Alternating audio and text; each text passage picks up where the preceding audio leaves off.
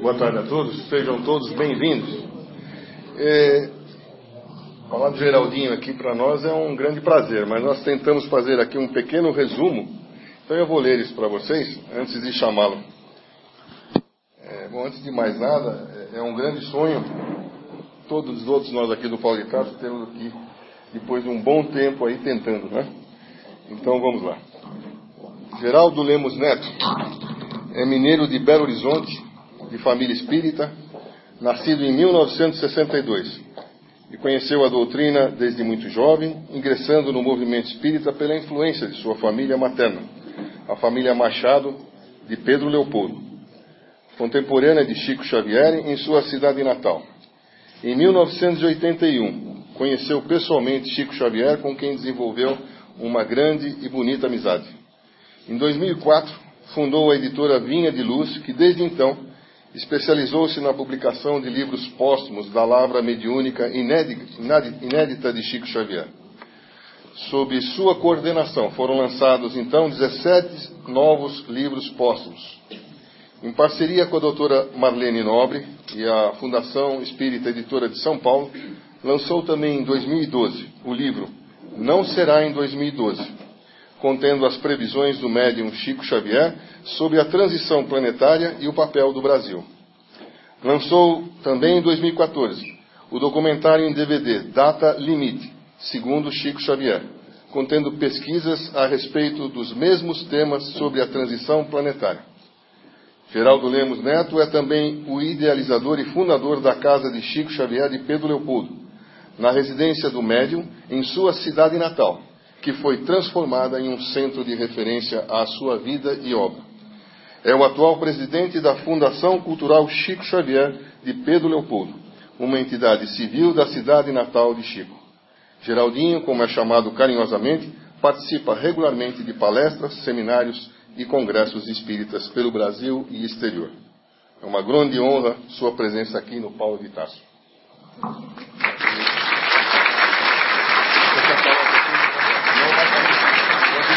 Queria falar alguma coisa, né? Já falei tudo? Por favor. Um abraço, viu, Gente, somente o Geraldinho e nada mais. Isso aí é tudo bondade dessa gente boa que a gente vai conhecendo e nos ajuda a caminhar. Meu agradecimento ao Farid, à Cláudia, que fez esse convite para que estivéssemos aqui na região de Campinas neste final de semana para tratarmos deste assunto que nos interessa a todos, que é a transição planetária. É um assunto muito próximo de todos nós. Afinal de contas, nós não estamos encarnados na Terra neste momento à toa. Não é?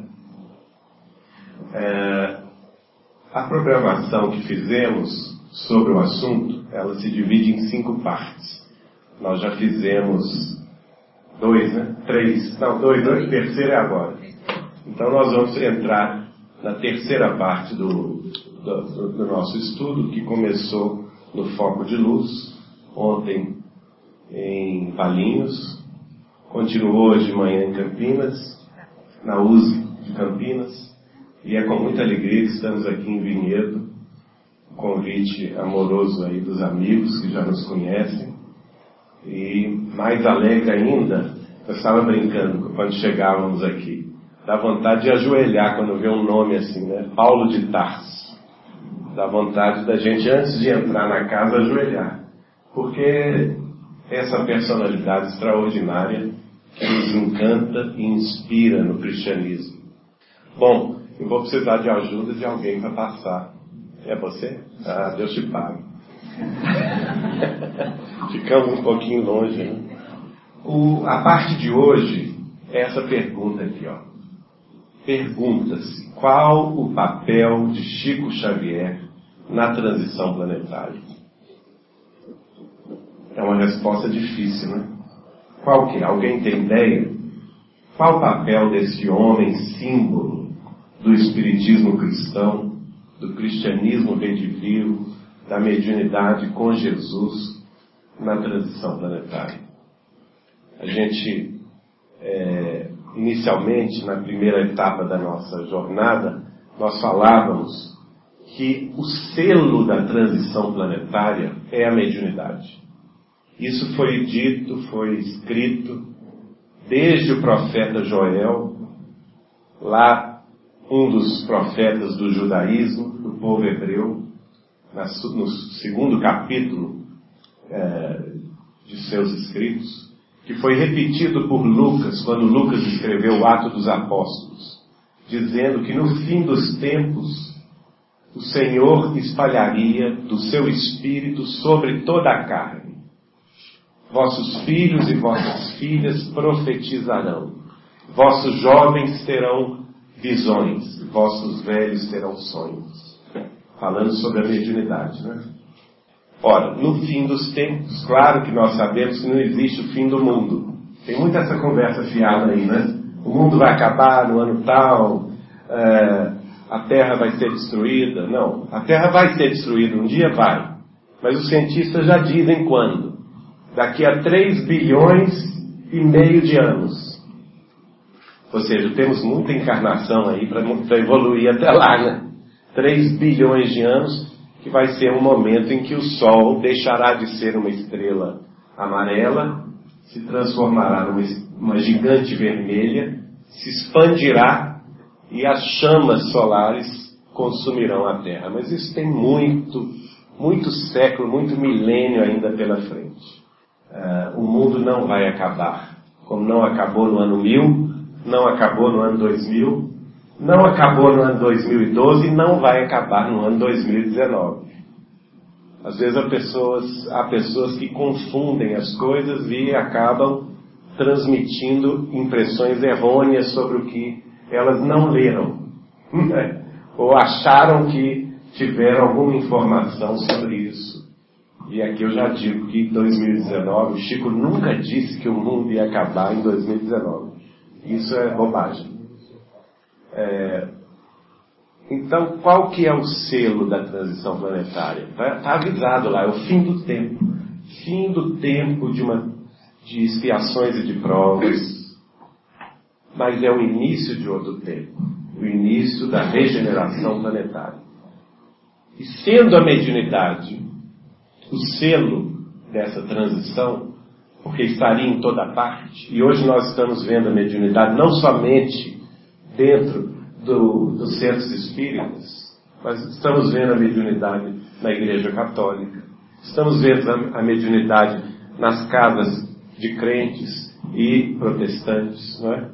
dentro do hinduísmo, dentro do budismo, dentro do judaísmo, porque isso faz parte da nossa evolução como seres humanos, a caminho de uma compreensão maior.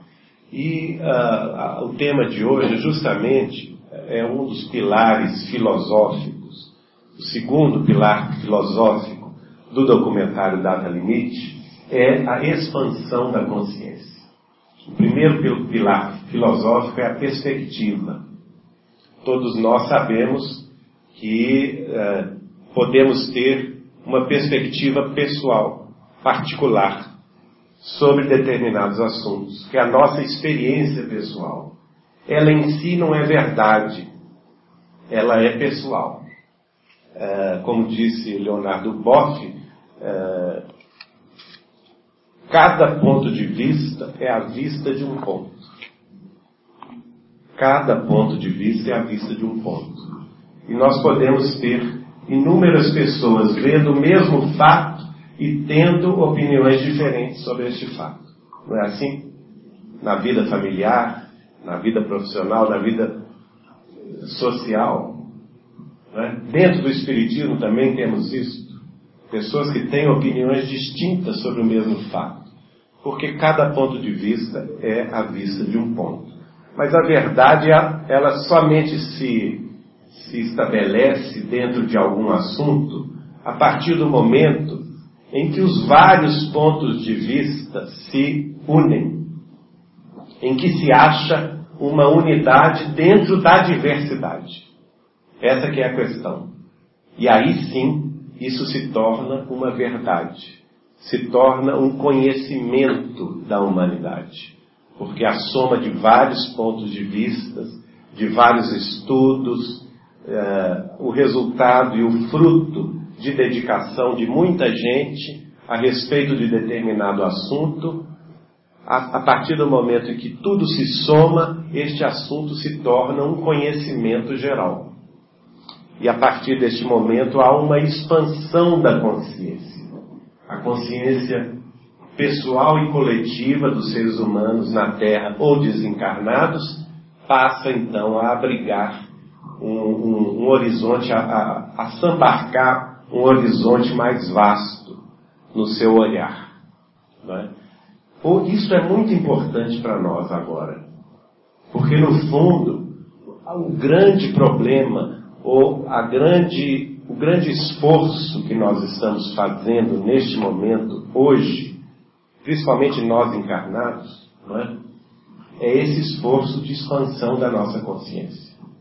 Nós estamos sendo convocados a expandir a nossa consciência. Para quê? Para ingressarmos de fato no terceiro milênio. Aqui o terceiro milênio moral. Não é? Para ingressarmos de fato e queira Deus junto com a terra nesse processo de regeneração. A terra está nesse fim de tempo de expiação de provas, né? Onde prevaleceu o mal, prevaleceu a ignorância, prevaleceu a guerra, prevaleceu o crime, prevaleceu o vício, a corrupção, etc. e tal. Mas está entrando numa nova era. E essa era haverá de prevalecer o quê? O bem, a fraternidade, a solidariedade, a justiça, a sabedoria, a elevação espiritual, a sensibilidade. Uma vez o Chico comentou comigo o seguinte, Geraldinho, o século XX, no futuro da humanidade, será reconhecido como o século da ciência e da tecnologia. Mas o século XXI será reconhecido no futuro como o século da espiritualidade e, da, e das artes. Olha que beleza. Nós estamos no limiar de um novo renascimento. Assim como houve o renascimento no passado, né, no final da Idade Média, em que a humanidade saiu da ignorância, da sombra da ignorância, e os iluministas, os enciclopedistas, todos aqueles artistas, filósofos, eh, vieram inspirar um novo movimento de, de, de elevação moral, espiritual e intelectual da humanidade, nós estamos vivendo este momento agora, em pleno século XXI. E é para isso que nós fomos chamados a encarnar na Terra, para realizarmos esse movimento em nós. Importantíssimo isso. E por que o Brasil? Por que estamos aqui? É? Tem muito a ver com esse homem aqui. O papel deste homem que veio liderar este movimento, dando ao Brasil uma antecipação do futuro. Fernando eh, Warner, um jornalista do Rio Grande do Sul, que foi grande amigo de Chico Xavier, já desencarnado, da cidade de Guaíba, na região metropolitana de Porto Alegre, escreveu este livro, A Ponte, e neste livro ele diz isso aí. A obra do médium Xavier isso é importantíssimo, olha aí. Se constitui num extraordinário trabalho de uma equipe espiritual, cujo único e evidente objetivo é a complementação da terceira revelação, tal como foi revelada ao Cristo, tal como foi prometida pelo Cristo. Então é muito importante nós entendermos isso. Chico Xavier tem um papel de complementar a terceira revelação. Allan Kardec, como Allan Kardec, ele na França trabalhou para a codificação da doutrina, para estabelecer as bases científicas, as bases morais e as bases filosóficas do Espiritismo. Começou pela filosofia do Livro dos Espíritos, em segundo lugar pela ciência espírita, o Livro dos Médios, Em terceiro lugar, a base moral espírita, o Evangelho segundo o Espiritismo. Né? E no século XX, como Chico Xavier, nós já temos quase 500 livros publicados da Lavra mediúnica e também de entrevistas de Chico Xavier. Ao total, eh, a última publicação foi em dezembro do ano passado, lançado por nós, o livro A Saudade é o Método Amor, psicografia do Chico pelo espírito de seu grande amigo Clóvis Tavares, é o livro de número 497. É muita coisa, né, gente? É quase, se como Allan Kardec foram cinco, como Chico Xavier, quase 100, 100 vezes mais. 500 livros. Nós temos condição de conhecer essa obra? Tem alguém aqui que já leu e estudou 497 livros de Chico Xavier? Levante a mão. Né? Chegar uma centena é difícil. Aqui, nosso irmão, qual o seu nome? Não, estou dizendo, chegar em uma centena é complicado, imagina. Pois é, chegar a uma centena já é difícil, ele está dizendo. Qual o seu nome? Felipe. Felipe, Felipe está falando isso. Imagine cinco centenas. Então, eu pergunto a vocês, nem eu conheço 497 livros. Não dá tempo para a gente conhecer. Mas eu pergunto a vocês, essa obra é dirigida a nós? É dirigida a nós? Sim. Mas ela é dirigida ao futuro da humanidade. Não ao nosso tempo presente. Muita coisa que Chico Xavier publicou desde a década de 30 até hoje, está sendo confirmado pelas pesquisas a posteriori. Vou dar um exemplo. O livro Há Dois Mil Anos. Muita gente acha que é um romance, né? Há Dois Mil Anos é um romance de Emmanuel. Não é um romance de Emmanuel. Há dois mil anos é a prova científica da mediunidade e da sobrevivência do espírito após a morte do por que, que eu estou dizendo isso?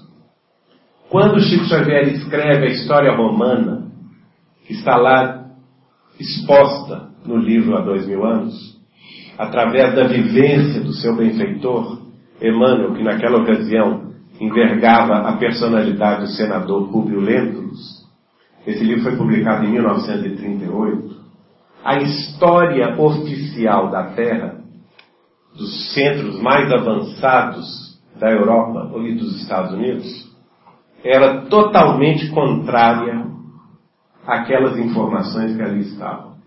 1938. Os historiadores chegaram, inclusive, a ridicularizar Chico Xavier. Dizer que aquilo era uma fantasia de uma mente é, bastante prolixa e bastante é, fantasiosa. Né?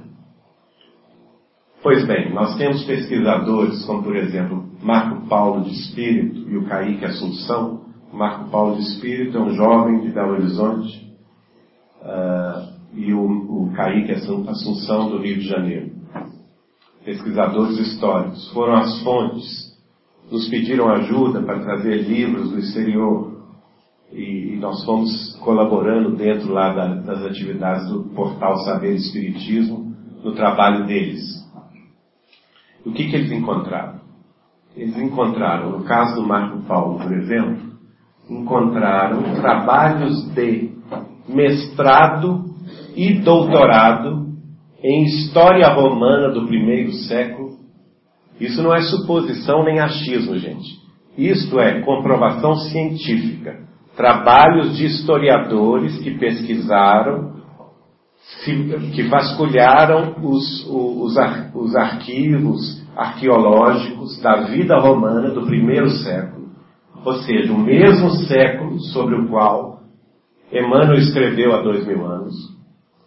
E estes trabalhos confirmam a descrição da vida romana escrita por Emmanuel através de Chico Xavier em 1938. Detalhe: estes trabalhos todos foram publicados, defendidas as teses de doutorado ou as dissertações de mestrado nas universidades europeias, russas, japonesas, depois do ano 2000. Ou seja, seria impossível a Chico Xavier ter acesso a estas informações, porque em 1938 essas informações não eram disponíveis à humanidade, em nenhuma universidade, em nenhum trabalho de mestrado ou de doutorado em história romana. Entendem? Então o livro há dois mil anos é o quê? É a prova da sobrevivência do espírito, é a prova da reencarnação, está expressa aí, está na cara da humanidade. Basta que os pesquisadores sérios e de, sem preconceito analisem os fatos. Nós estamos falando de fatos. O Marco Paulo de Espírito, por exemplo, ele lista 208 pontos de contato de comprovação histórica a respeito do relato de Emmanuel no livro Há Dois Mil Anos. Isso é maravilhoso, gente. É a ciência comprovando a mediunidade, né? como os médicos espíritas estão fazendo no Brasil inteiro, e demonstrando para nós que muitas das informações de André Luiz estão sendo também confirmadas por trabalhos científicos na, no campo da medicina a posteriori. Né? Isso é, de fato, relevante. Isto significa o quê? Uma expansão da consciência. Nós estamos entrando neste momento de expansão da consciência. E os livros de Chico Xavier fazem parte deste processo de expansão da nossa consciência. Esses quase 500 livros Sobre transição planetária, nós listamos apenas alguns aqui.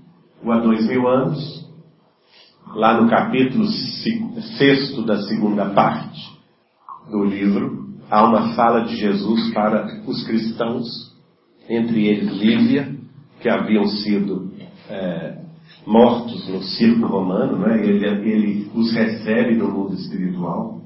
Então, uma belíssima fala de Jesus. Olha, notem bem, não é Emmanuel que está escrevendo, está falando, não é Chico Xavier nem Geraldinho.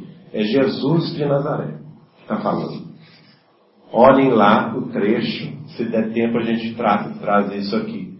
O trecho da fala do Cristo para os primeiros cristãos, sobre o momento, o ápice da transição planetária. Outro livro é a, é o, o A Caminho da Luz, de Emmanuel, trazendo aí os passos históricos da evolução da humanidade terrestre. Né? Os livros de André Luiz, não precisa citar, principalmente os mensageiros, missionários da luz, mecanismos da, da mediunidade, nos domínios da mediunidade.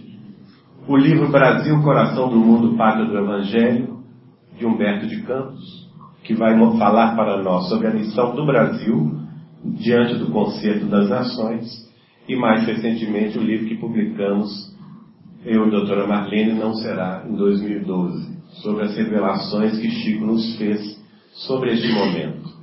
A gente pode passar o, o slide. E aí a gente entra então, pode passar. Mais um. Nessa, o que eu chamo de expansão da consciência, depois da perspectiva, a perspectiva que nós tivemos primeiro da transição planetária, como eu disse, foi dada lá no, ainda no judaísmo, né? Joel, foi repetida no cristianismo, através do próprio Cristo, o sermão uh, profético de Jesus, e ao longo da história do cristianismo também, vários iluminados falaram dela. Né? Depois entramos na perspectiva espírita com Allan Kardec, no livro A Gênese, ele vai dedicar dois capítulos sobre a transição planetária, um que ele chama Sinal dos Tempos, capítulo 18, em que ele analisa profundamente a questão da transição planetária, falando inclusive que a transição começara 100 anos antes da codificação espírita, portanto 1757. Nós vamos ver com Chico Xavier depois, numa resposta que ele dá no livro Plantão de Respostas, publicado em 1981, que ela vai se completar no ano 2057. Portanto, a transição planetária tem três séculos. 1757 começa.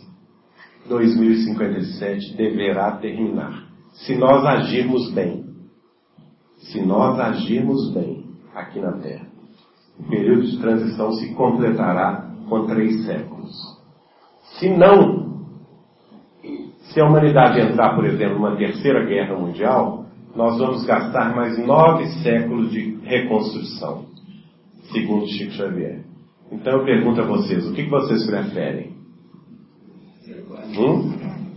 Terminar agora, né? Nessa encarnação, não é, é melhor? Porque na nossa próxima reencarnação, se Deus quiser, aqui na Terra mesmo, nós estaremos reencarnando no mundo em regeneração. O mundo onde vai prevalecer a paz, a concórdia, a justiça, o amor, a caridade. Não é muito melhor? Lembrando aquela fala do Cristo, os mansos herdarão a terra. Bem-aventurados sois vós, ó mansos, porque herdarão a terra. Jesus se referia a este momento né, de transição em que o mundo deixaria de ser um palco de provas e expiações e passará a ser um mundo regenerado. Muito bem. Estamos então também conhecendo a perspectiva de Kardec, espírita, e Chico Xavier, para entrar no tema propriamente dito. Uh, e aqui a gente vai perguntar a vocês: conhecem esse camarada aí? Albert Einstein, não é? Grande cientista. Ele tem um aviso legal para gente. Qual que é esse aviso legal? A mente que se abre a uma nova ideia jamais voltará ao seu tamanho natural, original. O que, vocês acham disso? É a expansão da consciência. Né? Aquilo que a mente que se abre, olhe bem. Então, em primeiro lugar, a criatura tem que abrir a sua mente. Para quê? Para sair do seu ponto de vista personal, pessoal, não é? particular, e ao abrir a sua mente, passar a prestar atenção no ponto de vista da, dos outros. É? Fazer a integração com o conhecimento que vem de fora e abraçar esse novo conhecimento, essa nova oportunidade, abrindo a sua mente. Essa mente que se abre jamais volta ao tamanho original, porque ela já se expandiu. É? E para nós entrarmos na nova era, nós temos que fazer esse caminho de abrir a nossa mente, de compreender que nós somos muito mais do que o homem ou a mulher de carne, que um dia vai deixar o corpo no cemitério, que nós somos espíritos imortais, que haveremos de vencer a morte e transpor os séculos, e que há um mundo todo de conhecimentos novos que nos esperam, bastando para isso que nós tenhamos a atitude de abertura, abertura mental, abertura cultural, abertura espiritual nesse processo. Agora vamos ver a questão da conduta. Aperfeiçoamento contínuo de sua forma de se, se relacionar consigo, com o meio e com o todo. Pode ser. Vem aqui, é a conduta. Nós só vamos abrir a nossa mente ao conhecimento, expandindo o nosso conhecimento, se a gente puder, puder também adequar a forma que nós vamos nos relacionar, trazer esse conhecimento para dentro de nós, nos relacionar com este novo conhecimento e colocar em prática este novo conhecimento nas nossas relações pessoais, dentro da família, dentro do trabalho, dentro da sociedade, dentro da comunidade religiosa ao qual pertencemos, enfim, de uma maneira geral. Por isso que a conduta é uma coisa muito importante. Por que Chico Xavier caiu nas graças do povo brasileiro? Era porque ele era espírita? O que vocês acham? Não. Porque nós somos minoria, né? Os espíritos, os espíritas são minoria na população brasileira.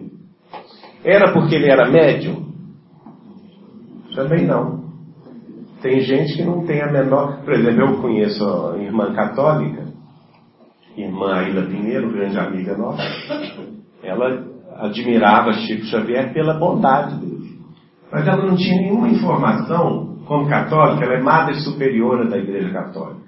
Em Fortaleza, ela dirige a comunidade de Nova Jerusalém. Né? E ela, ela me disse, antes de, de conhecer a, a vida de Chico, ela tinha poucas informações de Chico Xavier, a não ser que ele era uma pessoa bondosa, amorosa, caridosa. Então ele caiu nas graças da população brasileira por causa disso aqui, da conduta dele. A conduta em sintonia com o que ele achava e pensava, com o que ele sentia. É? A, vamos dizer assim, a coerência dele no agir. Colocando a doutrina que já era dele, na cabeça, no, no coração, no sentimento dele, colocando a doutrina em movimento nas suas relações interpessoais. Nós convivemos muitos anos com o Chico. Eu nunca vi o Chico Xavier, tanto em Pedro Leopoldo, em São Paulo ou Uberaba. Nunca vi ele receber uma pessoa e perguntar se essa pessoa era espírita ou não. Perguntar se essa pessoa já tinha lido a obra de Kardec ou algum livro dele. Nunca vi. Ele abraçava a pessoa como a pessoa era. Se ela fosse católica, protestante, judia, ou até à, to à toa, ou ateu, né? Ele abraçava essa pessoa, dentro da condição dela. Eu me lembro que ele me contou um caso aqui em Ribeirão Preto, ele ia de, São, de Uberaba a, Ribeirão Preto, a São Paulo, de carro. Ele fazia um tratamento de acupuntura todo mês em São Paulo. E no caminho, às vezes, parava numa cidade ou outra do, do caminho, né?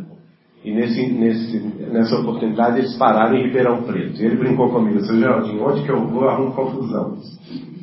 Ele parou para tomar um café, né? Comer um misto quente na parada da estrada. E de repente um monte de gente viu que era Chico Xavier e ficou em volta dele. Né? Começaram a fazer perguntas para ele. Pessoas do povo que estavam lá na parada da estrada.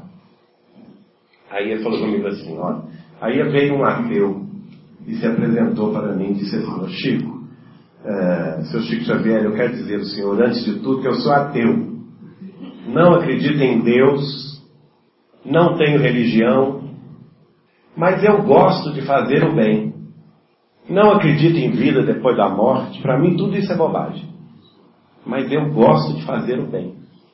O que, que o senhor acha dessa minha posição? O Chico virou ele e disse assim, eu acho que o senhor está muito melhor que nós. Porque nós fazemos o bem pensando no além. Nós fazemos uma atividade caritativa pensando no, no mérito. Ou no bônus hora, né? Segundo a Mas o Senhor faz o bem pelo bem, o Senhor está melhor do que nós. Né? Olha só, essa, essa saber conversar com a pessoa dentro da linguagem da própria pessoa. Isso é, isso é maravilhoso. Né? Dentro do ponto de vista da própria pessoa. Nós temos amigos lá em Pedro Leopoldo, cujas famílias, os pais e os avós eram católicos, apostólicos romanos. Hein? Roxos? Ah, meu Deus. Mais ainda, né? E eram mesmo, imagina, na década de 20, 30, né? cidade pequena. Hoje Pedro Leopoldo tem 50 mil habitantes. Imagina naquela época, devia ter 5 mil, né? Católica, a igreja dominava tudo. O Chico lá trabalhando na mediunidade. Aí ele saía do centro, espírita, essas pessoas me contaram, né? A Bárbara, por exemplo, que hoje dirige o grupo espírita cheio, as, as, a mãe, as tias e as, os avós dela eram católicos. O Chico saía do centro espírita Luiz Gonzaga, às vezes duas, três, quatro horas da manhã, e eles moravam em frente. A casa deles tinha uma varanda. E como todo mineiro, toda família mineira gosta de conversa né? altas horas da madrugada, né? com café, com uma broa, um pão, pão, de, né? pão com manteiga. E aí o Chico passava e elas estavam lá, espiando o movimento do centro. Né? Altas horas da madrugada. Ele ia tomar café com elas. Ia tomar café, comer o bolo com elas. E sabe o que ele levava para elas? Ele não levava livro espírita, nem mensagem espírita. Ele levava santinho católico. que às vezes ele ganhava, hein? Respeitando. Respeitando. Santinho católico mesmo, de Nossa Senhora, de, enfim, dos santos católicos, da predileção delas. E elas eram apaixonadas com ele, né? Quem que não se encanta com esse tipo de simplicidade, de humildade, né? de, de, de, de aquela coisa inclusiva, né? O Chico tinha o dom de incluir todo mundo dentro do abraço dele. O Bacelli conta um caso muito bonito, eu, acho, eu me emociono muito com esse caso. Todo dia das mães, a véspera ou no próprio dia, o Chico fazia uma visita à cadeia pública de Uberaba. Era a maneira dele homenagear as mães dos presos. A gente pensa nisso? Não, né? Aí é, algumas, algumas pessoas perguntavam a ele assim, ah, Chico, o que, que você vê dentro da cadeia? É, você vê muitos obsessores? Não, não vejo nada disso. Porque os obsessores já atingiram o objetivo deles. Eu vejo as mães chorando. As mães dos presos chorando. Então Bacena acompanhou e contou esse caso para nós. Que ele, em determinado momento da visita, tinha uma ala lá dos mais perigosos. E aí, nessa ala, o, o Chico pediu licença ao diretor da prisão que abrisse a cela. O diretor disse, não, de jeito nenhum, Chico. Não vou fazer isso. Não, mas eu quero entrar né, lá dentro. Não, não vou permitir isso, eles são muito perigosos. Não, mas eu faço questão. Se fosse qualquer um de nós, ia falar assim, graças a Deus.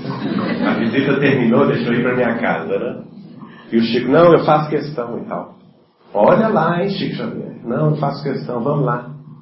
Chegando lá, o diretor da prisão abriu a cela. Antes de entrar, o Chico perguntou assim, porque todo lugar tem sempre um chefe, né? Perguntou assim, qual de vocês é o líder? O líder sempre aparece. Né? Ah, sou eu. Então Chico fez a seguinte pergunta: Quantos de nós somos aí dentro? Quantos de nós somos aí dentro? Já pararam para pensar nisso? Eu estou todo arrepiado aqui. Qualquer um de nós chegaria lá e vocês são quantos aí? O Chico não, ele era inclusivo, né? Ele se colocou na posição do detento. Eu também sou detento. Quantos de nós somos aí dentro? E o líder falou com ele assim: Nós somos 40. Isso é expansão de consciência. Isso é mundo regenerado. Regenerado nos nossos corações. Não é? Isso é conduta espírita. Bom, aí chegou um momento na história do Espiritismo que nós vamos ver Chico Xavier falando no Pinga Fogo, aquele programa da TV Tupi de São Paulo. Em 1971 foram dois programas, um no início do ano e outro no final do ano, em que Chico mostrou a cara do Espiritismo cristão para toda a população brasileira. A cara dele era a cara do Espiritismo cristão. Respondeu questionamentos. O primeiro programa durou mais de quatro horas e meia, com 94% de todos os televisores ligados, sintonizados na TV Tupi de São Paulo. E retransmitido pelo, pela rede dos diários associados em cadeia nacional de rádio e TV no Brasil inteiro foi até hoje o maior programa de audiência na, na história da televisão brasileira. Né? E ali ele respondeu perguntas de todos, todo tipo, de toda a gente. O único espírita do, do programa era o professor Herculano Pires. Todos os demais haviam pastores protestantes, é, jornalistas, políticos, todo tipo de gente, sociólogos, né? E o Chico respondeu todas as perguntas. E depois o sucesso foi tão grande que o diretor do, do, da TV Tupi, fez um segundo programa no final do ano, antes do Natal. Neste programa, Chico Xavier vai falar coisas surpreendentes, muito à frente do seu tempo, muito à frente de 1971. Em primeiro lugar, ele é a primeira personalidade religiosa do mundo que assume de público, num programa nacional de rádio e TV, a existência de civilizações extraterrestres com as quais um dia nós entraríamos em contato direto. Ele afirma isso. Que coragem, né? Coragem desse homem. Falar isso em 1971. Uma personalidade religiosa. E até hoje esse assunto espanta alguns espíritos. Não sei por que espanta tanto. Se é um dos pilares básicos da doutrina, codificada por Allan Kardec, Allan Kardec coloca um dos 14 pilares básicos da doutrina espírita é o quê? Pluralidade dos mundos habitados. É novidade para nós? Quase 160 anos atrás, Kardec já tinha falado isso. E a gente se espanta. Ah, não pode falar nesse assunto. Não é? Chico Xavier teve coragem de falar nesse assunto, em rádio e TV, mostrando que estava muito à frente do seu tempo e que na época não foi compreendido completamente. Vocês notam que na época as reportagens sobre isso, sobre o programa Pinga Fogo, nenhuma delas citou isso. E ele cita outras coisas interessantes. Ele faz menção a um prazo de 50 anos, lá em 1971, dizendo que a humanidade, se fizer por merecer, após um período de 50 anos, né, teria a possibilidade de entrar numa era nova de desenvolvimento, é, uma, uma nova era de compreensão, em que, inclusive, as civilizações extraterrestres mais avançadas do que nós estariam se apresentando abertamente a todos nós. Está lá no programa Pinga Fogo. Ele fala da preocupação com a questão nuclear. A grande preocupação da espiritualidade maior, que ele chama o seguinte, que neste período de 50 anos, a humanidade seria chamada a vencer a prova ou teste da guerra e sepultar para sempre na sua história o período bélico de sua existência. Nós ainda não chegamos no final desse prazo, não é? Final desse prazo, ele vai me revelar que começou no dia é, no dia que o homem pisou na Lua, em 20 de julho de 1969, vai se dar, portanto, em 20 de julho, daqui a três anos, no ano 2019.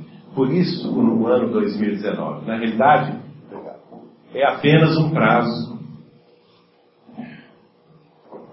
um prazo de exceção, um prazo extra que nos foi dado pelas potências angélicas do sistema solar para que a gente superasse essa tendência guerreira de nos destruir uns aos outros e principalmente com armas de destruição em massa, né? Problema da, da arma nuclear. E ele vai falar dessa nova era, do contato com seres de outros planetas.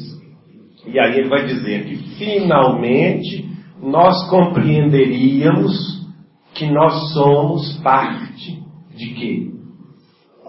De uma família universal. Isso é expansão de consciência, né, gente? Porque a nossa consciência ainda é muito fechada à Terra.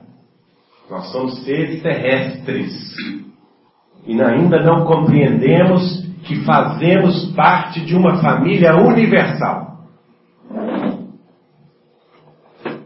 Ora, a Terra, segundo o dizer de Emmanuel e André Luiz, tanto no livro A Caminho da Luz, quanto no livro Evolução em Dois Mundos, os dois espíritos dizem, para nossa, nossa tristeza, mas é a verdade, e a verdade tem que ser dita, né?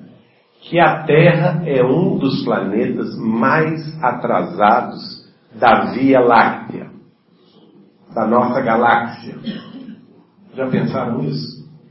E tem gente que está se achando grande coisa. Né? Será que nós somos grande coisa, gente, habitando um planeta desse?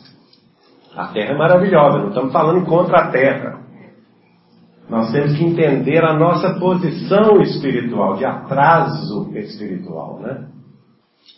Nós não temos muito o que nos orgulhar, não. Por exemplo, há uma mensagem do Chico, escrita por Humberto de Campos, que é magnífica, e recentemente fizeram um desenho de, dessa mensagem, que Humberto de Campos, se não me engano, está no livro Cartas e Crônicas. Ele sai do corpo, aliás, sai do corpo, não, ele está no mundo espiritual ele, ele recebe a visita do seu mentor e o seu mentor o leva até Marte, até o planeta Marte. Ele relata isso, psicografado por Chico Xavier. O incrível da obra do Chico é isso, que a gente, eu, eu mesmo não tinha me esquecido disso, até que 15 dias atrás vi isso na internet. Né? E Humberto de Campos vai até a humanidade de Marte, tem contato com eles e aprende com eles o tanto que eles estão na frente, que eles querem se comunicar conosco, mas vem um benfeitor do mundo espiritual superior, lá em Marte, se materializa em Marte e fala que não. Que os, os terrestres ainda não merecem este contato. Olha só, isso é triste. Nós não merecemos ainda este contato. Conversando na intimidade com o Chico, ele vai me dizer: é, que era para nós da Terra e os, a humanidade de Marte, que nós somos humanidades irmãs. Os dois planetas são os planetas mais próximos do sistema solar, a Terra e Marte. Ah, ambos planetas rochosos, que eles tiveram, era para ser um desenvolvimento conjunto das duas humanidades. Só que nós tivemos um grande problema a humanidade terrestre teve o gosto, o pendor para a guerra, para guerrear, para brigar, para matar. Sempre que achando que o outro é o culpado, o outro é o inimigo e eu tenho a razão. Eu tenho a verdade. A minha religião é a verdade, eu tenho que matar a outra. Não é? A minha política é a verdade, eu tenho que matar a outra. E assim nós construímos uma história de milênios de guerras enquanto a humanidade de Marte jamais se entregou à guerra.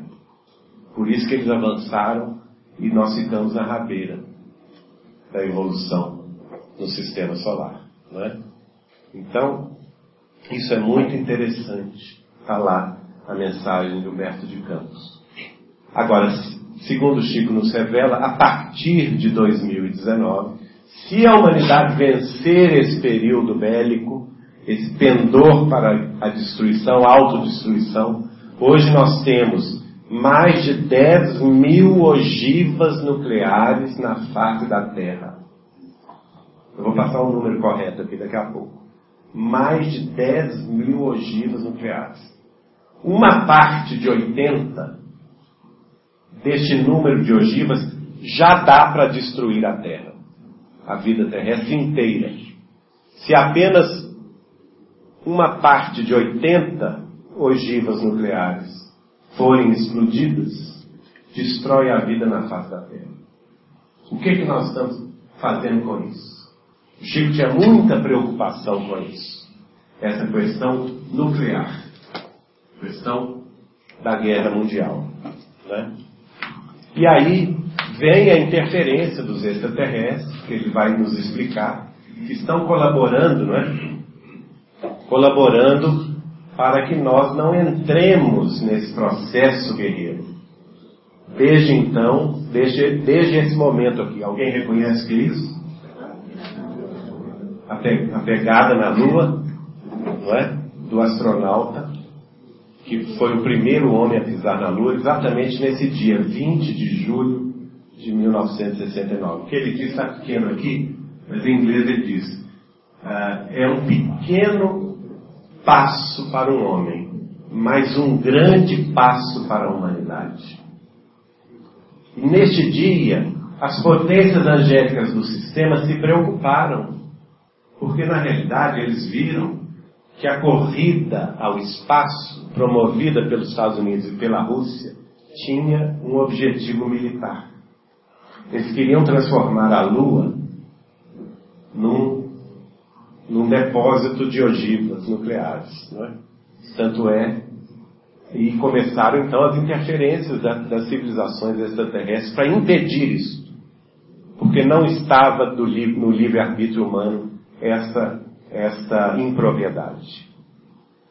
Ah, há testemunhos hoje, que o Chico até nos, nos, contou sobre isso na época, e que hoje já, já vemos os testemunhos de militares norte-americanos aposentados da NASA, que uma das, da, uma das missões Apolo, agora eu não me lembro o nome, se é a, o número, se é 14, em 13, estava levando ogivas nucleares para serem explodidas na face da Lua. E as, a, a, as inteligências uh, extraterrestres impediram isso, acompanharam a nave, avisaram para eles não fazer isso, eles continuaram no, no, no rumo da Lua e eles foram destruídos. Apolo 13 foi destruído, justamente porque ela ia é, é, ultrapassar, vamos dizer assim, a liberdade de ação, transportando para além da Terra esse, essa, essa impropriedade bélica, esse impulso bélico de destruição que nós humanos, infelizmente, ainda temos na Terra. E aí vem Chico Xavier, pode passar mais um para o que ele diz. Lá no Pinga Fogo, ele tem essa afirmação importantíssima. Ele diz assim: E nós estamos no limiar de tempos novos, em que a ciência descortinará para nós todos um futuro imenso diante do universo. Isso aqui é uma quebra de paradigma. É uma expansão da consciência. Porque Chico está falando da ciência ele não está falando dos espíritas, ele não está falando dos espíritos, porque os espíritos estão falando isso há muito tempo. Com Allan Kardec falaram em 1856, 57, antes de Kardec publicar o livro dos Espíritos. Né? Na existência de civilizações extraterrestres. Exist... Por exemplo, no livro dos Espíritos, na Gênese, está dito lá que a vida pulula em toda parte e que não há espaço vazio no universo. Está lá. Não há espaço vazio no universo. Hoje, a astrofísica moderna já chegou nessa conclusão. Não existe vazio no universo. Existem forças, energias que nós agora estamos começando a compreender. Através do quê? Através da ciência através da astrofísica, da astrobiologia, através da física quântica. Né? As realidades paralelas, os multiversos. Porque vocês imaginam o seguinte: o nosso sistema solar é a nossa. Emmanuel vai fazer uma comparação que eu gosto muito no A Caminho da Luz e também o André Luiz no Evolução em Dois Mundos. Se nós pudéssemos comparar a Terra seria o terceiro andar de um edifício.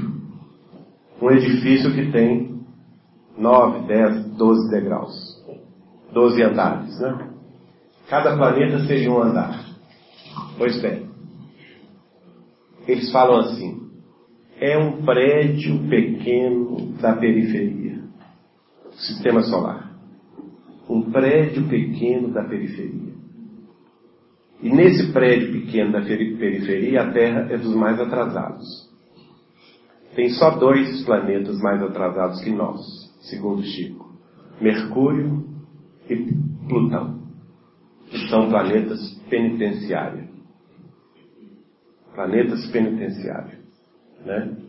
Então a Terra é o terceiro mais atrasado deste prédio pequeno da periferia.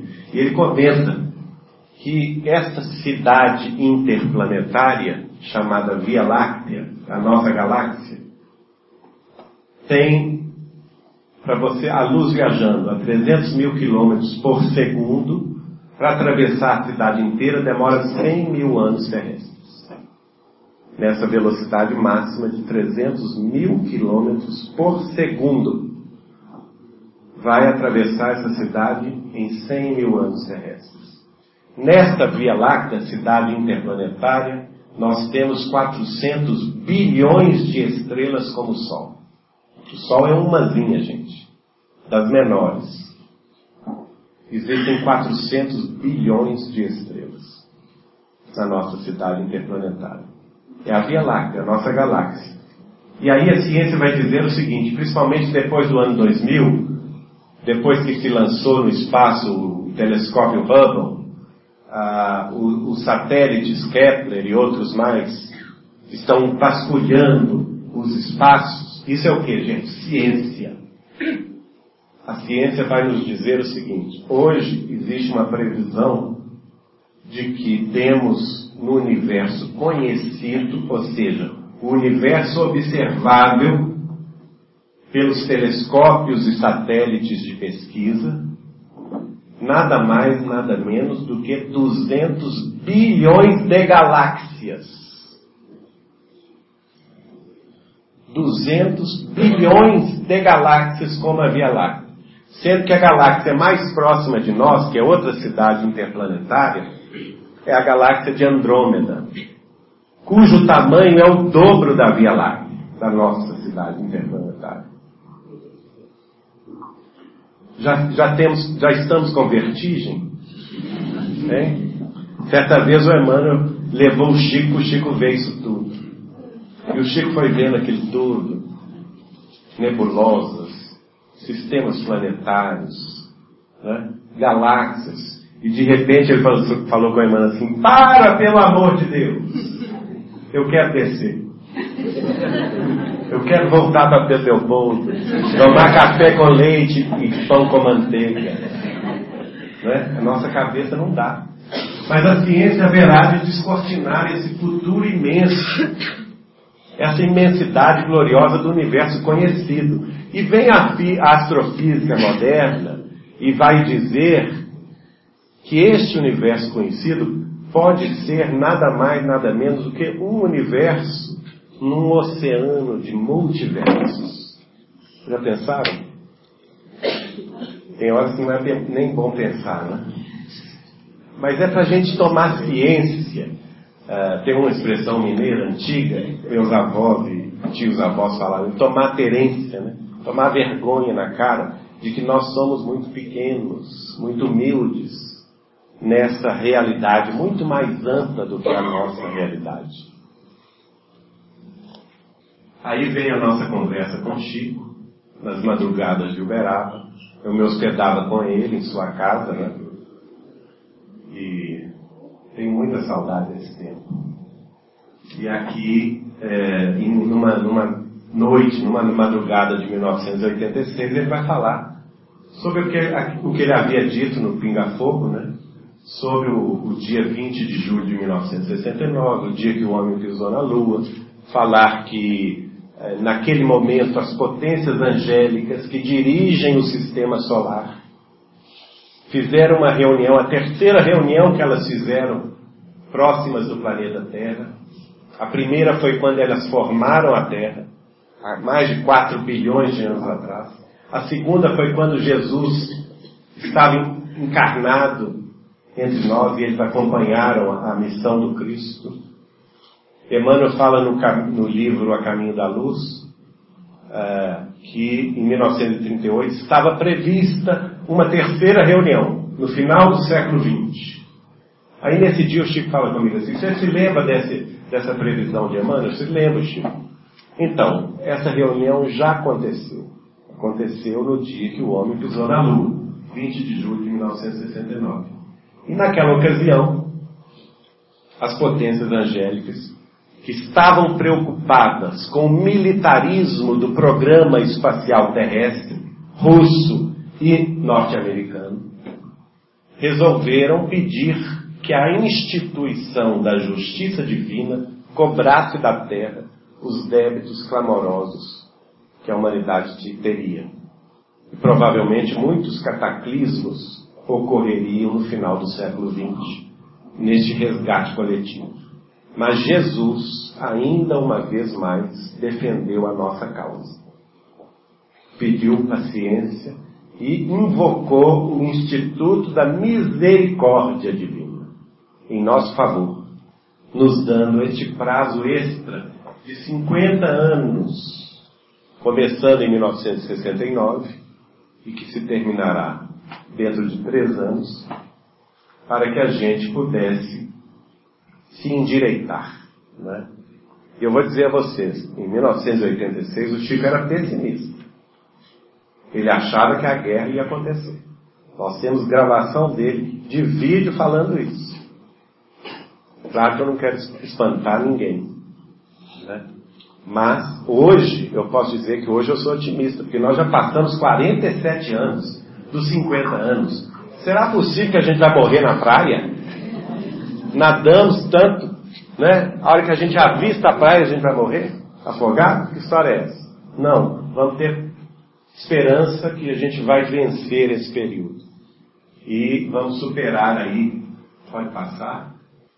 Superar esse período. Porque superando esse período, que o Chico vai falar comigo, nenhum de nós pode prever os avanços que nós teremos a partir de julho de 2019, em todos os campos do conhecimento humano no campo da ciência, no campo da tecnologia, no campo da medicina, no campo das relações sociais, no campo da espiritualidade, das artes. É? Haverá um aceleramento do progresso para que a gente possa, entre 2019 e 2057, chegar naquele ponto previsto por Emmanuel no livro Plantão de Respostas, em que a Terra ingressará definitivamente no rol dos planetas em regeneração. Essa é a nossa maior esperança. Nenhum de nós aqui quer crer que é o contrário. Ou alguém aqui está querendo a guerra. Está querendo explodir tudo. Hein? Tem alguém aqui querendo isso? Nenhum de nós, né, gente? Em sã consciência, nenhum de nós quer isso. É aquela, é aquela história. O Chico vai falar também que Jesus é o governador espiritual não somente da Terra, ele é o governador espiritual de cinco planetas. Um planeta feliz que gira em torno de uma das estrelas da constelação de Sirius, que é aquele mesmo planeta que é relatado por Emmanuel no livro, no início do livro Renúncia, onde mora quem? Alcione. Né? aquele planeta lá também é dirigido e governado por Jesus. Um planeta de já regenerado, que é um planeta que gira, um dos planetas que giram em torno da estrela de Capela na constelação do Cocheiro, de onde vieram degradados o que? Os capelinos. Ele também dirige esse planeta. E fala comigo que há sete mil anos atrás, este planeta lá de Capela viviam o que nós estamos vivendo hoje na Terra. Essa agitação toda que nós estamos presenciando na Terra. E que, infelizmente, naquela época, eles, eles optaram pela guerra nuclear. E por isso, grande leva de capelinos foi expulsa, aquela imagem, né? Adão e Eva expulsos do paraíso, entre aspas, e vieram então degradados para a terra. Na ocasião, a Terra era um planeta ainda primitivo, né? não havia nem, nem a escrita, sete mil anos atrás, na face da Terra, não havia história, e os capelinos começaram a encarnar, e aí surgiu na Suméria a primeira escrita, cerca de 4.500 anos atrás, depois surgiu as civilizações lá da Índia, no, onde hoje se situa a Índia, o Afeganistão, uh, o Irã. Depois vieram os egípcios, começaram a encarnar onde hoje é o Egito, né?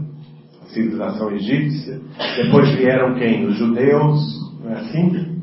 E por último os arianos, que eram aquela turma mais sem fé, começou a encarnar aí no, no norte do Irã, e a se espalhar pela Europa. Quer dizer, nós temos essa herança capelina, né? essa lembrança do paraíso perdido, que está inclusive na Bíblia de forma alegórica. Né? Jesus é, portanto, o guia espiritual, o mentor, o governador espiritual de Capela, hoje um mundo regenerado, é o governador nosso, terra, mundo de expiações e de provas, e é o governador de um planeta chamado Quiron, segundo Chico. Um planeta muito semelhante à Terra na sua vida, em temperatura, pressão, a existência da água, de oceanos, de vegetação, de animais como os nossos, mas cuja humanidade ainda vive nas cavernas. E a partir da Segunda Grande Guerra Mundial, 1939, disse-me o Chico, os terráqueos insubmissos, eh, revoltosos, passaram a ser degradados para lá. Desde 1939. E esse processo do degredo ainda acontece. Ainda acontece. Todo conflito mundial, eh, toda catástrofe está levando os espíritos insubmissos da terra. Eu quero dizer a vocês que a passagem é grátis. Vocês querem? Hein? Só de ida. Só de ida. Não, a volta a gente pode, pode marcar para daqui a sete mil anos. O que, que vocês acham? A passagem é grátis. Basta persistir no erro. Basta persistir no vício, no crime, na guerra, em fomentar a discórdia, a desunião. Hein? Quem quer? O que vocês acham? Principalmente as nossas irmãs mulheres. Encarnarem naqueles corpos todos peludos, hein? Lá no, no, no meio das cavernas. O que vocês acham? Será bom? Não, né, gente? Então vamos aproveitar o momento atual e vamos seguir o caminho do bem. Porque isso é o que vai acontecer. E é interessante que o Chico, eu perguntei ao Chico assim, mas Chico, quando que é esse Quiron? Ele falou comigo assim, olha, é um planeta semelhante à Terra, mas muito maior do que a Terra. Muitas vezes maior do que a Terra. Essa conversa, gente, foi na década de 80. Portanto, não se tinha conhecimento científico que hoje nós temos. Hoje nós sabemos, pela ciência terrestre, já foram identificados mais de 4 mil exoplanetas. O que, que são exoplanetas? São planetas fora do sistema solar. Já, já existem catalogados mais de 4 mil. E dentro desses 4 mil, que existem planetas que são é, gigantes, gasosos, como Júpiter, como Saturno, né? E existem planetas rochosos. Agora eles descobriram, os, os astrofísicos descobriram uma classe de planetas que eles chamam de superterras. Isso é fantástico, porque vem justamente em confirmação com, com o que o Chico me falou. O que, que são as superterras? São planetas rochosos, como a Terra, e que vivem, que, que circulam numa zona chamada zona habitável, que dependendo da intensidade do brilho e, do calor das suas estrelas, varia, obviamente, né? E essa chamada zona habitável é uma zona em que poderia estar presente as condições de temperatura, pressão, água, eh, oxigênio, nitrogênio, como nós temos na Terra. Né? No ano que vem, por exemplo, e no ano 2018, as agências espaciais norte-americanas e europeias, a NASA e, as, e a Agência Espacial Europeia, vão colocar em órbita dois novos satélites que vão analisar a, a atmosfera desses planetas já descobertos e vão ter capacidade de dizer se tem oxigênio, se tem água, se, entenderam? É o que, gente? É a ciência confirmando as possibilidades da vida além da nossa compreensão, né? E uma das coisas que o Chico vai dizer a respeito do momento em que, que a gente venceu esse prazo, passou 2019 em paz, graças a Deus estamos chegando lá, né? Apesar dos tropeços, mas estamos chegando lá. Ele disse: nenhum de nós pode prever os avanços que teremos a partir daí. Inclusive, Jesus permitirá que as civilizações extraterrestres entrem em contato mais claro com a civilização humana na Terra. E que eles trarão, ao longo deste século XXI, conhecimentos inimagináveis, avanços científicos que nós não temos ainda nem como imaginar. Conversando com o Chico um dia sobre isso, ele vai me contar uma coisa que eu achei o máximo. Ele falou comigo assim, Geraldinho, a, o, o, homem terrestre ele vai pesquisar tanto as transmissões de televisão e vai aperfeiçoar tanto a televisão que mais ou menos em meados do, deste, do próximo século, né, isso foi em 1990 por aí, é, no século XXI, meados do século XXI, ou seja, 2050, sem querer, nós entraremos no mundo espiritual, sintonizando as nossas televisões. Sem querer. Assim como sem querer, entre aspas, Colombo descobriu a América, Cabral descobriu o Brasil sem querer. Não foi assim? Então nós vamos descobrir cientificamente o mundo espiritual. E teremos aparelhos para conversar por volta do ano 2050 com nossos mortos queridos. Já pensaram nisso? Provavelmente nós estaremos do lado de lá, né? Já vou, já vou falando para vocês. A não ser as jovens aqui, não. Olha só, nós estamos ainda com pouca chance de chegar do lado de cá. Mas estaremos do lado de lá, né? Falando com os nossos filhos, nossos netos e bisnetos, se Deus quiser. Aí o Chico brinca comigo e fala assim: Ó, nesse tempo os nossos médios vão ficar todos desempregados. Cada um vai ter um aparelho em casa, conversar com seus entes queridos. Já imaginaram que maravilha, gente? Que maravilha, que bênção. Isso é planeta regenerado, viu? Isso é a regeneração que nos espera. Se Deus quiser, vamos, vamos vencer, não é isso? Não é isso, Marcelo? Vai ser semana que vem. Tomara! Vamos passar aqui. Eu não sei como é que eu estou no tempo que eu me perdi. Hein? Tá bom. Se quiser, até as quatro Tá bom. Então temos aí um livro que tem essas revelações todas, no lado positivo e no lado negativo também. Mas eu não vou falar no lado negativo, não, porque a gente está na, na, na, boa música, né? na boa esperança. Vamos, vamos vencer, se Deus quiser, esses três anos. E, e superar essa fase bélica, né? essa fase é, é, de muita agitação da humanidade, das nações. Eu sou muito, muito confiante, porque desde quando o Chico falou comigo, olha quanta coisa boa já aconteceu. Naquela época havia a Guerra Fria, era o mundo é, é, ocidental, a OTAN, contra a União das Repúblicas Socialistas Soviéticas de um lado, existia a cortina de ferro, os países da cortina de ferro não tinham nenhum contato com o Ocidente, né? Iugoslávia, Romênia, é, Bulgária, Polônia, Tchecoslováquia, era tudo fechado, você não podia ir nem, nem voltar. Havia um muro de Berlim separando, e a, as duas Alemanhas eram separadas, a Alemanha Oriental de um lado, comunista, a Alemanha Ocidental de outro. Havia corrida armamentista, cada uma dessas grandes nações queria ter mais ogivas nucleares, termonucleares, bombas H, e descobrindo processos mais absurdos de, de destruição em massa. Então muita coisa já mudou para melhor. Hoje, por exemplo, nós temos acesso ao conhecimento pela internet. Não existia internet, não existia celular.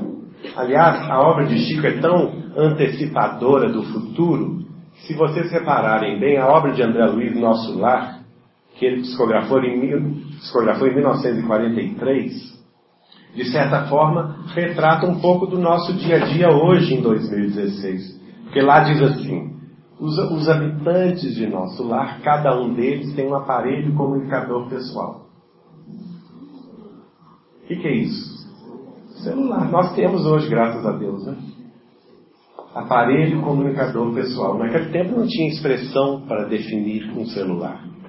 Mas lá em nosso lar já existia celular em 1943. Aí certa vez eu perguntei ao Chico, seu Chico, é, porque nosso lar também não é uma cidade evoluída não, gente. Nosso lar é uma cidade umbral, uma cidade umbralina. É que está certo que ela está no umbral superior, né? Quase no limite do novo plano, que o, o, plano chamado de plano das ciências e das artes. Mas ainda é uma cidade umbralina mas está muito acima, muito à, à, frente do nosso tempo. E eu perguntei ao Chico, como é a ciência de nosso lar? Chico me respondeu assim, a ciência de nosso lar está um século na frente da ciência terrestre. Já imaginaram? Então, se hoje nós temos tanta coisa nova na ciência terrestre, em 2016, eles lá em nosso lar estão em 2116, no campo científico. Então, muito além da nossa compreensão. Mas essa compreensão vai descendo, né? Vem de cima para baixo, ela vai conquistando os planos. Se Deus quiser, agora no mundo regenerado, nós vamos ter essa, essas novidades todas com a ajuda dos nossos irmãos de outros planetas. Né? No documentário Data Limite, é, os idealizadores, que foi o pessoal da Posat Filmes, puderam fazer então uma, uma abordagem interessante, porque eles pegaram o que o Chico disse no Pinga Fogo, pegaram o que o Chico me disse no livro Não Será em 2012, que disse com a doutora Marlene, né? É, foram lá em Pedro Leopoldo me entrevistar na casa de Chico Xavier e pensaram o seguinte, não, nós temos que pegar to essas, todas essas informações são informações espíritas. É o ponto de vista espírita de Chico Xavier, de Geraldinho e tudo mais. Nós temos que ver se esse ponto de vista pode ser visto por outras correntes. É a complementaridade do conhecimento, né? E aí eles foram buscar ufólogos e ficaram impressionados de ver que os ufólogos também diziam a mesma coisa que o Chico dizia. Eu sugeri, eu via programas com o ex-primeiro-ministro, aliás, ex-ministro da Defesa do Canadá, o senhor Paul Hellyer. Ele, durante 27 anos consecutivos, ele foi o comandante das Forças Armadas do Canadá. Vencendo, inclusive, mudança de partido, de política, de primeiro-ministro. Ele foi durante 27 anos, sob a, sob a coordenação dele estavam a Força Aérea Canadense, a Marinha Canadense, o Exército Canadense e o Comando Geral das Forças Armadas Canadenses. Um país que tem tecnologia nuclear. Né? Participante da OTAN, aliado dos Estados Unidos da América do Norte. Este homem foi o homem forte das, das Forças Armadas Canadenses. E eu havia visto vários vídeos no YouTube dele falando sobre civilizações extraterrestres. Falando abertamente. Nós já conhecemos, já temos contato com eles. Aí sugeri ao, ao Juliano Cosati, vai lá, vai entrevistar. Ele conseguiu ir lá entrevistar o Sr. Paul Heger. Né? Viu que o que ele dizia estava exatamente em sintonia com o que o Chico tinha me dito. A preocupação dos extraterrestres com a, o avanço nuclear bélico da civilização humana, a interferência deles nos assuntos das ogivas nucleares em várias é, é, ocasiões, em várias, várias bases militares russas, norte-americanas, canadenses, né? e assim sucessivamente. Ele foi buscar Divaldo Franco, ele foi buscar a opinião de um cientista político, sociopolítico, São Paulo, sobre os grandes movimentos sociais. E tudo isso convergiu para o mesmo tema, que afinal é abordado no, no documentário Data Limite, segundo Chico Xavier. Pode passar. Aqui nós já falamos, né? É um texto do que Chico disse sobre esse período de data limite. É, mais especificamente, é, se a gente, falando um pouquinho do lado negativo, né? Se, se a gente caísse na tentação da guerra, da Terceira Guerra Mundial, que o homem começaria a guerra, mas quem interromperia a guerra seria a própria terra, cansada dos abusos da humanidade, em milênios de exploração, de guerras, ela abriria suas entranhas em cataclismos destruidores que poria fim à Terceira Guerra Mundial e deixaria o hemisfério norte do planeta inabitável.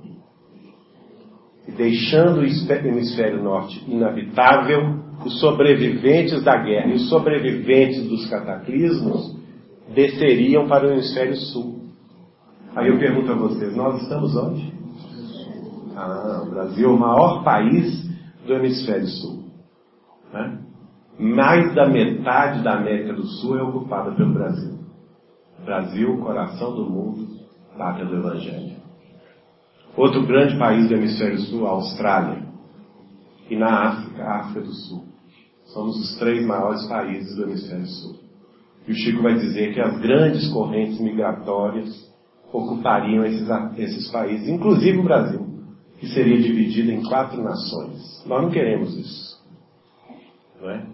Mas, se, se a humanidade for irresponsável, é o que nós teremos.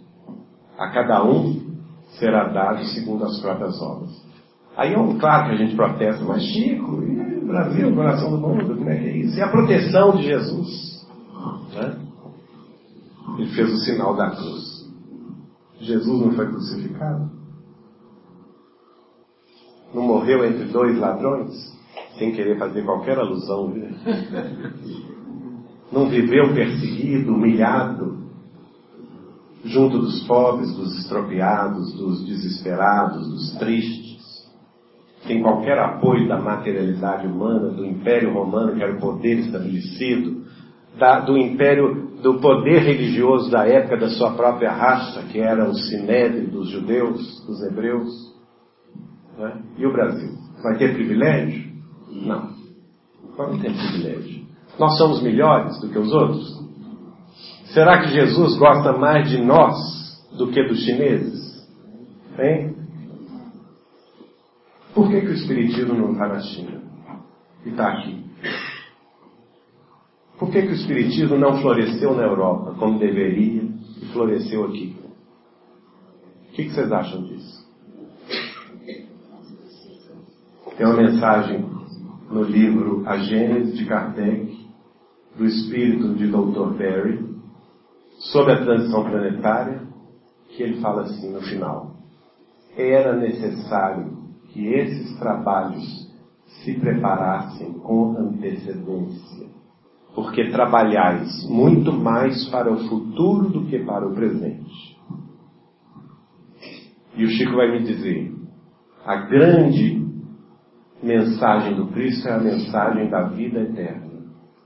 Não é a mensagem da cruz, do sofrimento, da perseguição, nada disso, das traições que Jesus viveu. Mas é a mensagem do que veio depois da cruz. E depois da cruz veio o quê? O Cristo ressuscitado, aparecendo para Maria de Magdala, conversando com ela. Aliás, Jesus era muito esperto, né? Ele vai escolher logo, desculpem nossas irmãs, mas ele vai escolher logo uma mulher. Para espalhar depressa a notícia. é ou não é? Eu garanto a você, se ele tivesse escolhido Pedro, Pedro ia ficar caladinho, com medo de ser perseguido e torturado. Mas Maria de Magdala não, ela ficou tão feliz com a notícia que ela quis espalhar para o mundo. O Senhor voltou. É, não é? Foi lá os discípulos de Jesus e eles não acreditaram não. Aí sim o Cristo apareceu para eles. Em segundo lugar, que os homens são cabeça dura. Os homens são cabeça dura mesmo. Certa ocasião, eu perguntei ao Chico, ele falou comigo, não, as mulheres são mais avançadas. Estão mais avançadas espiritualmente, sim, do que nós homens. As mulheres sofreram para burrar. Né? Nossa Senhora. Sofreram para burro, né? Então, é, durante os séculos de massacre machista, as mulheres desenvolveram a sensibilidade, né? um sentido, um terceiro sentido, né? sexto sentido, vamos dizer assim, terceiro olho, né? em que a sensibilidade está à flor da pele. Então Jesus volta para Maria de Magdala, depois conversa com os seus discípulos que se tornam apóstolos, incentivando-os a revelar a realidade da vida além túmulo. E depois ele vai, vai aparecer na sua despedida para os 500 da Galileia, convocando-os assim à manutenção da mensagem cristã nos séculos por vindouros. Segundo uh, Emmanuel e segundo Humberto de Campos, desculpem, no livro Boa Nova, estes 500 da Galileia, desde então têm reencarnado em todos os séculos da história humana para nos fazer lembrar da passagem da palavra do Cristo. Não é? A vida imortal, a vida eterna. Essa é a função do Brasil. Por que, que o Espiritismo cresceu aqui primeiro, floresceu, deu frutos a mais de 100 por um? É porque nós somos mais bonitos? Nós somos mais espiritualizados? Não. É só abrir a página policial dos nossos jornais que a gente vai saber com que nós estamos. Não. Mas nós somos sim mais experimentados no carreiro das reencarnações e tivemos mais abertura mental para compreender o Espiritismo.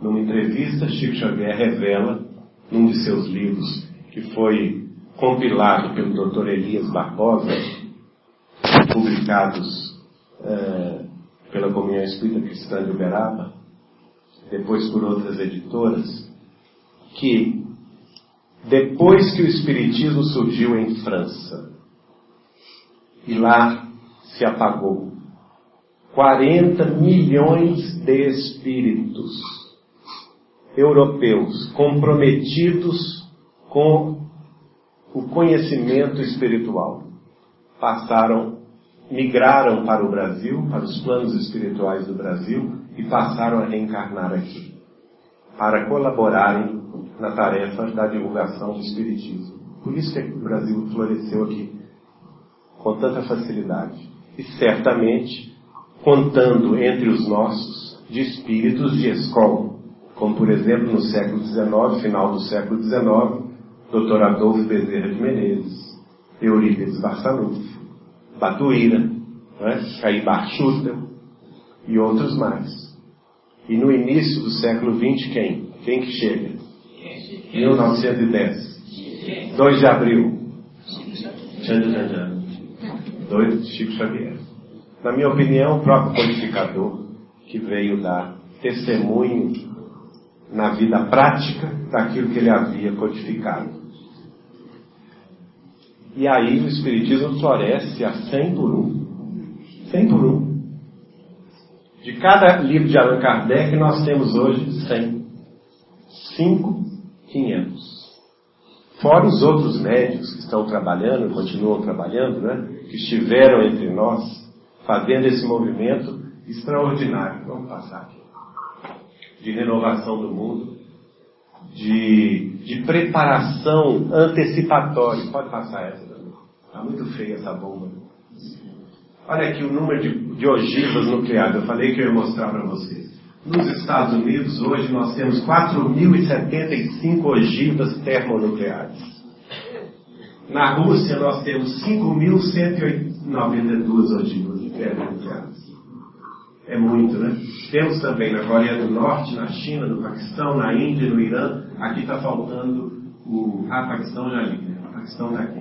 Israel, França e Grã-Bretanha. No total, passa aí.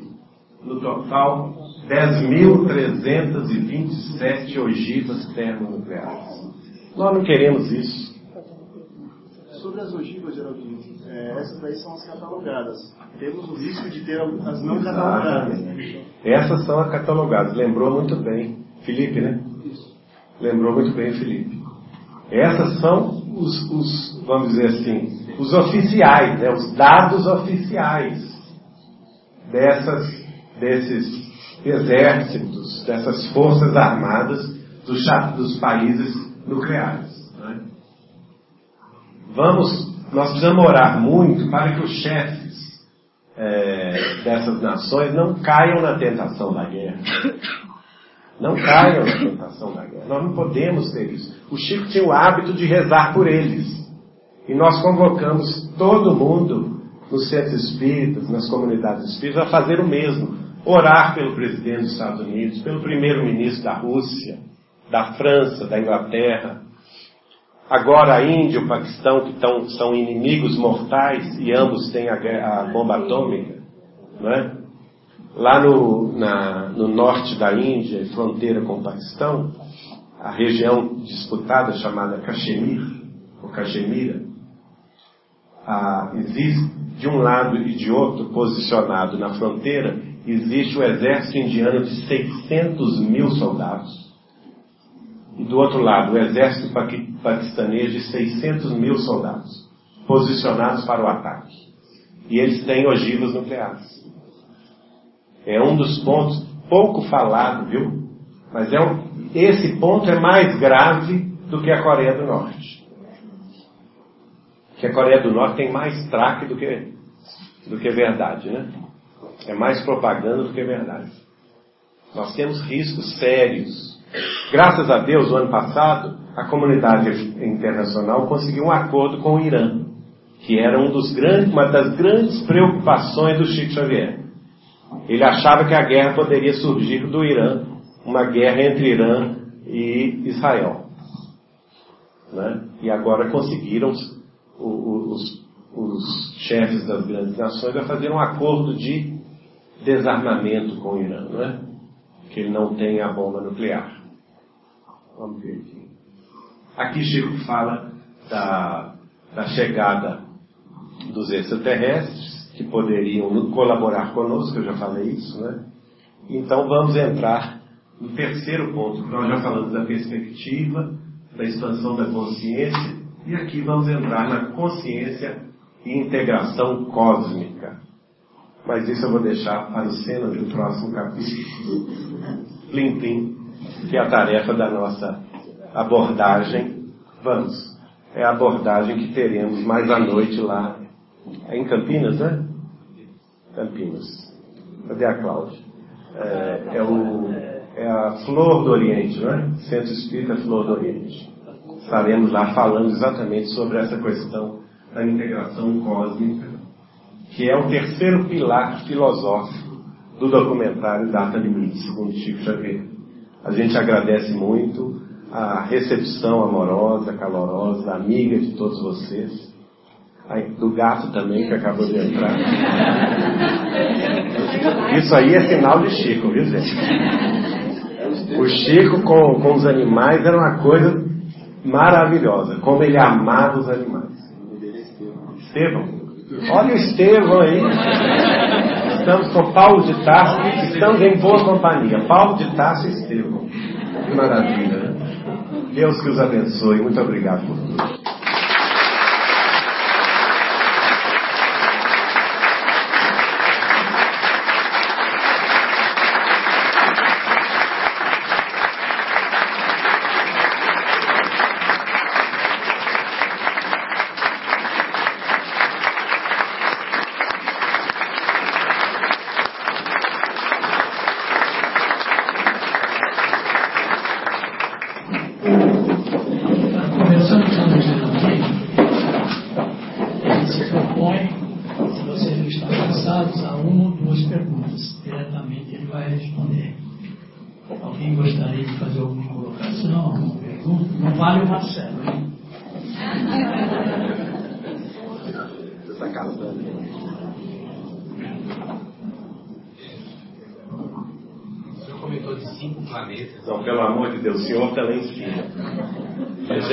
Geraldinho, você comentou de cinco planetas e na sua palestra eu ouvi quatro. Não, o último planeta, o Cristo ainda está formando, é um planeta em formação. Ainda em, em algum sistema que está nascendo agora, segundo Chico. Né? Olha que beleza, gente. Tudo tem a lei da solidariedade, né? Esses planetas todos têm a sua solidariedade entre si. Recentemente eu vi uma, é, um, um, DVD sobre a, a, história humana e as pesquisas que alguns historiadores chamados de é, da, da, teoria do, do, dos aliens ancestrais, né? Eles vão descobrir coisas fantásticas, por exemplo, que é, culturas totalmente diferentes, distantes entre si da Terra, fazem referência ao sistema de Sírios nas suas tradições. E, e, eles citam, por exemplo, uma cultura, se não me engano, chama-se Hopi, de, de índios norte-americanos, cujos, é, cujos mapas, vamos supor assim, estelares, indicam que os nossos pais vieram de Sírios, olha só. Uma cultura africana, lá em Mali, no país de Mali, que tem, tem um, um, um determinado instrumento, e esse instrumento, segundo eles, foi dado a eles pelos seres do espaço que vieram aqui no, no passado distante e que indicam que a origem nossa está em Sírios. E o interessante é que esse, esse, equipamento, feito de, de pedra, né, somente foi possível conferir que é a representação fática da, da, de Sírios, porque Sírios é uma, hoje é uma, um sistema trino, são três estrelas. Mas só, nós só fomos descobrir a segunda e a terceira estrela que o, o, os africanos diziam existir, inclusive diziam que, que os pais da humanidade vinham, vinham da estrela Sirius B, a segunda estrela, desse sistema trino, ele só foi descoberto depois que o Hubble foi ao espaço e pôde visualizar com seus equipamentos de, de rastreamento, uh, de ótica, a, a, existência dessas três, desse sistema trino em Sírios. Né? E assim também nós temos as pirâmides do Egito, que indicam as pirâmides de Gizé, a posição exata da, do sistema de Orion, e o, o cinto de Orion, né, que na representação da constelação de Orion, Orion o cinto de Orion indica exatamente a maior estrela de Sírios. E o mesmo acontece com as pirâmides da cidade do México, a chamada Pirâmide do Sol na cidade do México, e que também a posição das pirâmides na cidade do México representam, indicam também uma origem extraterrestre da humanidade, fixando o ponto principal numa das estrelas de Sirius. Quer dizer, olha aí, como que esses antigos poderiam saber disso? Né? No fundo, é um conhecimento que vem antigo. São humanidades que são solidárias. Sírios, Capela, Terra, Quiron e este novo planeta que surgirá. Tudo sob a orientação deste anjo de Deus deste espírito estelar que é Jesus Cristo. Você queria? Quem? Eu mandava cartas anônimas porque, primeiro que eu não conhecia ele, eu o admirava, minha família materna é toda espírita. O curioso é que é a exceção de minha mãe. Minha mãe era do contra. Ela achava que os espíritas eram todos doidos. E até que ela tem certa razão. e, mas a família dela toda era espírita. De, antes, antes do Chico ser espírita, eles já eram espíritas na cidade de Pedro Leopoldo. Meu tio avô, Zeca Machado, e minha tia avó Adélia eram os mais novos, mais velhos da família. Um era de 1897 e o outro era de 1900. Então eles eram mais velhos que o Chico e já se dedicavam ao espiritismo quando o Chico é, se entrou na doutrina com 17 anos, em 1927, né? Aí, Então eu vi criança, a família Machado é muito festeira, gosta de se reunir, e a gente estava sempre junto com, os, com, com, as festas da família, de aniversário, de casamento, enfim. E nessas ocasiões eu estava sempre ouvindo histórias de Chico Xavier. Eu achava aquele, aquilo tudo fantástico, né? Eu adorava ouvir as histórias, pedia para repetir. E, então eu durante esses anos todos, são décadas de convivência com os meus familiares, ele fez tanto bem a todos eles, recebendo mensagens dos meus parentes mortos, né? Por exemplo, a tia Adélia perdeu o filho mais novo em 1941, William Machado de Figueiredo. Ele tinha 18 anos de idade. E para ela isso foi uma paixão, né? uma dor extraordinária. Durante os anos seguintes, o Chico recebeu 33 mensagens do William para a mãe. Isso foi uma consolação que sustentou a vida dela, né? A gente até o livro que nós publicamos dessas mensagens chama-se Bastão de Arrimo, que o próprio William fala que ele era o bastão de arrimo da mãe para que ela vencesse a prova. Então eu tinha tanta, tanta gratidão ao Chico que eu queria expressar essa gratidão, o que ele representava para nós. Mas eu pensava assim, ah, mas ele é um homem tão ocupado, né? Que eu não quero nem me identificar, não. Eu escrevi um amigo e mandava a carta, que eu sabia a caixa postal dele era a caixa postal 56. Meus familiares correspondiam com ele. Então, eu, simplesmente agradecia, mas nunca pensei que ele pudesse ler essas cartas. Né? Aí no dia que eu conheci em São Paulo, no dia 14 de outubro de 1981, a gente estava o, o, a Cultura Espírito União, dirigido pela Nena Galves e o Francisco Galves, estava lançando dois livros do Chico nessa tarde e noite, né? Que virou madrugada e dia. E nesse, aí eu fui convidado pela minha tia avó, que trabalhava lá no centro, para ir trabalhar do lado dela, na, na confecção, ali na, na organização da, da, dos livros. E eu fiquei durante 11 horas e meia a 3 metros do Chico sem poder abraçá-lo. Você já imaginaram? Vontade louca de entrar na fila, mas não podia, que eu estava trabalhando, né? Tinha que esperar a fila acabar. Aí quando a fila acabou, sete e meia da manhã, tinha começado às oito da noite.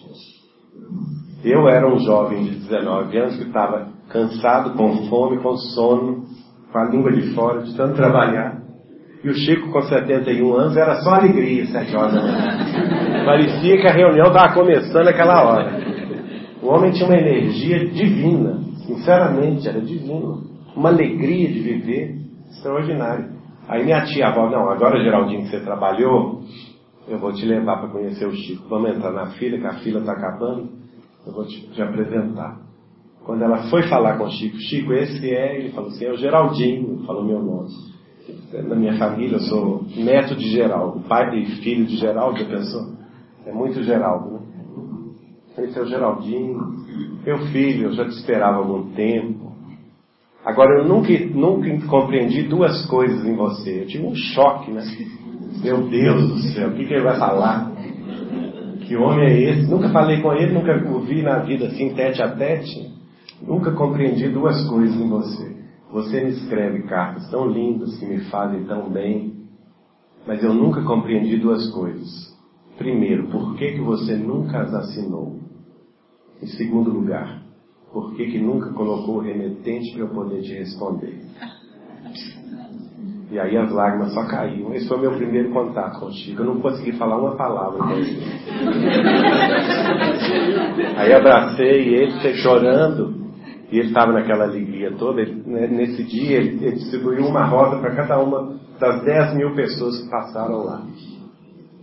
E tinha umas senhoras do lado dele direito, que, ali direito. E ele, tinha, ele pedia a elas para tirar com alicate o espinho das rosas, para não maltratar a mão de ninguém. Então ele assinava, era um senta, levanta sem parar, 71 anos de idade. Ele sentava, ele primeiro recebia a pessoa de pé, olho no olho, abraçava um por um, conversava com eles, sentava-se para autografar o livro. Le... Não dava o livro sentado, não. Levantava-se para entregar o livro. a cada um. Depois pedia licença às senhoras para pegar uma rosa e oferecer à pessoa, a rosa sem espinhos. Isso foi de 8 horas da noite às 7 e meia da manhã do dia seguinte. 11 horas e meia nessa peleja. E senta, levanta, autografa. Levanta e beija e abraça, conversa. E pega a rosa e distribui rosa. O homem é uma máquina. Que isso? Uma máquina divina, né? De amor de fraternidade. Aí ele só falou comigo assim, vocês vão, ah, falou com a senhora assim, vocês vão me dar licença que ao, ao neto da Carmen, a minha avó Carmen foi colega dele de grupo escolar em Pedro Leopoldo. Ela era de 1911, o Chico era um ano atrasado, né? No grupo escolar. Ela era de 1911. Então, aos, aos netos, estava eu e minha prima Regina lá nessa ocasião. Aos netos da Carmen eu não posso dar uma rosa só. E pegou um abraçado de rosas e me deu pegou outro abraçado de rosa e deu a Regina e virou-se para mim e falou assim: vai lá Uberaba conhecer nossas tarefas. Aí não precisa dizer que 15 dias depois eu estava lá, né? Igual piolho de.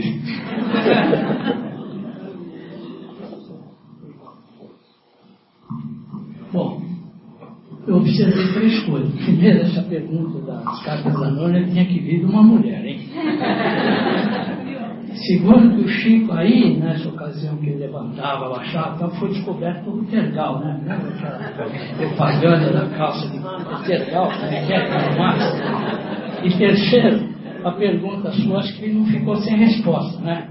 O planeta está em preparação. E se nós não demorarmos muito, é, vai ter trabalho para todos lá, né? Está começando construção do pedreiro, de todo mundo, né? Vulcão lá, tem muito muita lava. Bom, nós queremos agradecer então, porque chega um momento que, segundo a psicologia, nos, não interessa muito, nós temos que refletir tudo isso, ele tem outros compromissos. Nós vamos pedir, então, além do agradecimento a todos vocês, mais uma vez, em nome da diretoria, do Paulo Vitácio, pedir que o Marcelo, em nome de todos nós, posteriormente faça a entrega. Uh, como ele já recebeu muitas flores do Chico, ele vai receber uma caixa de bombom para levar para a esposa dele. E, e, depois eu queria informar que a Claudinha Jacobelli, que é do Centro Espírita Foco de Luz, está com alguns livros dele daí. Vai ficar mais uns instantes aí, aqueles que quiserem abraçá-lo. Geraldinho vai então fotografar e todo. Ele vai dar o endereço e vai fazer a nossa prece de encerramento, Marcelo. Então, pessoal, né, quem quiser ir na próxima palestra do Geraldinho, vai ser aqui no, no Centro Espírita Quindu, Floro do Oriente, às 19 horas fica no Jardim Aeroporto aqui de Campinas, Avenida Joseph é, Gorsin, 246. Avenida Joseph Gorsin, 246. Combinado? Então eu vou convidá-los a me acompanhar nessa prece de agradecimento, prece final aqui dos nossos dessa nossa atividade de reflexões que o nosso querido Geraldinho trouxe para nós quando nós vamos agradecer a Deus, nosso Pai, ao Mestre Jesus, aos benfeitores espirituais, não somente os benfeitores desta casa, como também os benfeitores que acompanham o trabalho de divulgação dos expositores espíritas pelo nosso país e pelo nosso planeta, em particular os que acompanham o nosso querido Geraldinho, e pedir ajoelhados espiritualmente, que todas essas informações, todas essas reflexões que o nosso querido Geraldo nos trouxe hoje sejam úteis para que nós possamos nos tornar pessoas melhores, para que nós sejamos capazes de trabalhar todas essas informações e, efetivamente, melhorarmos o nosso interior, melhorarmos o nosso mundo íntimo, sempre recordando de um pensamento atribuído ao nosso querido Francisco de Assis, quando ele nos ensina: pregue o Evangelho. Se for possível, se for necessário, use palavras. Que assim seja.